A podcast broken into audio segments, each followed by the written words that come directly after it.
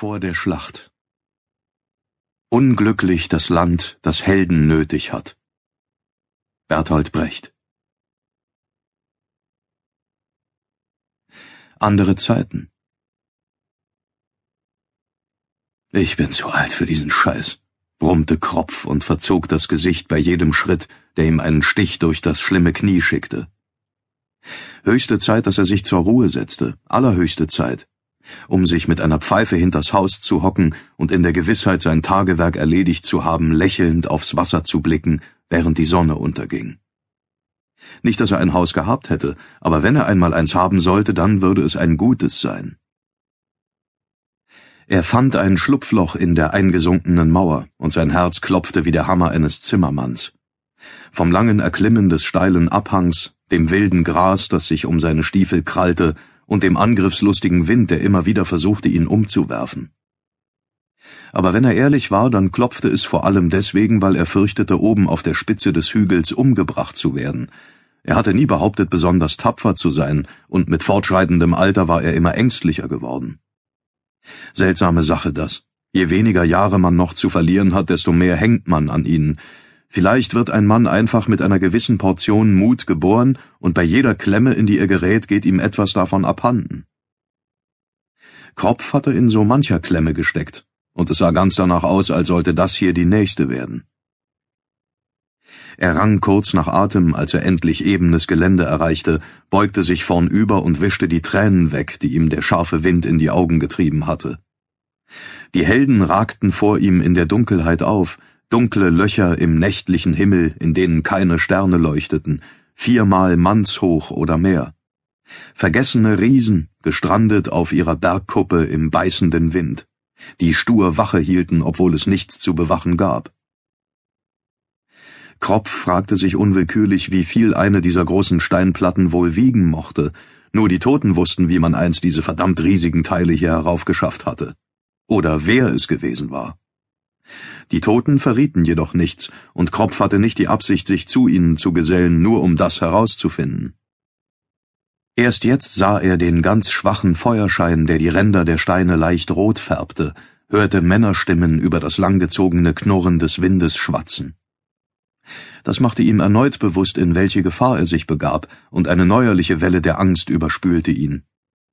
Aber Angst ist eine gesunde Empfindung, solange sie einen zum Nachdenken bringt, das hatte Rudd Dreibaum ihm gesagt, vor langer Zeit.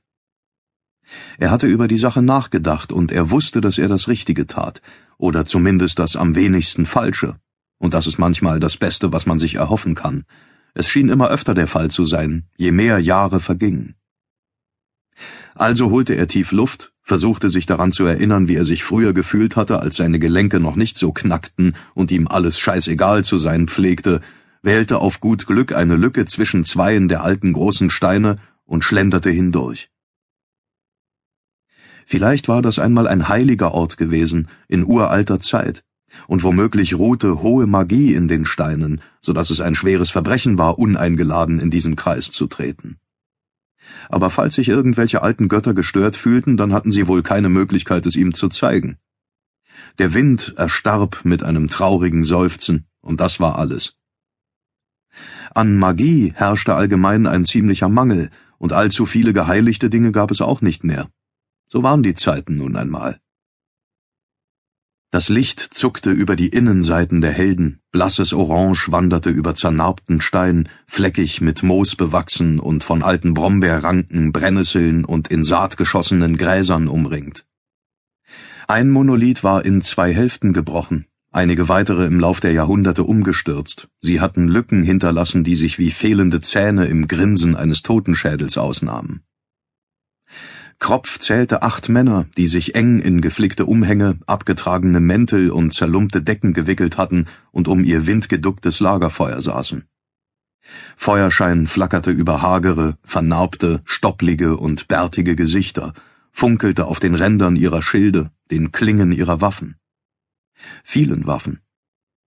Zwar waren die Kerle größtenteils ein gut Teil jünger, aber sie sahen kaum anders aus als Kropfs eigene Leute. Vielleicht waren sie auch kaum anders. Einen kurzen Augenblick glaubte er sogar in einem der Männer, der ihm das Gesicht seitlich zuwandte, Jutlin zu erkennen. Ein Blitz der Erinnerungen durchzuckte ihn, und um ein Haar wäre ein lauter Gruß über seine Lippen gekommen. Doch dann fiel ihm wieder ein, dass Jutland schon zwölf Jahre unter der Erde lag und dass er selbst die Worte an seinem Grab gesprochen hatte. Vielleicht gab es ja nur eine begrenzte Anzahl von Gesichtern auf der Welt, und wenn man alt genug geworden war, dann sah man halt die Gebrauchten wieder. Kropf schüttelte den Gedanken ab und hob die Hände, die Handflächen offen und ausgestreckt, wobei er sich alle Mühe geben musste, damit sie nicht zitterten. Einen schönen Abend. Die Gesichter schossen zu ihm herum, Hände griffen hastig zu den Waffen, ein Mann riss einen Bogen hoch, und Kropf fühlte, wie ihm das Herz in die Hosen rutschte, aber noch bevor der andere die Sehne ausziehen konnte, streckte sein Nachbar den Arm aus und drückte die Waffe wieder herunter.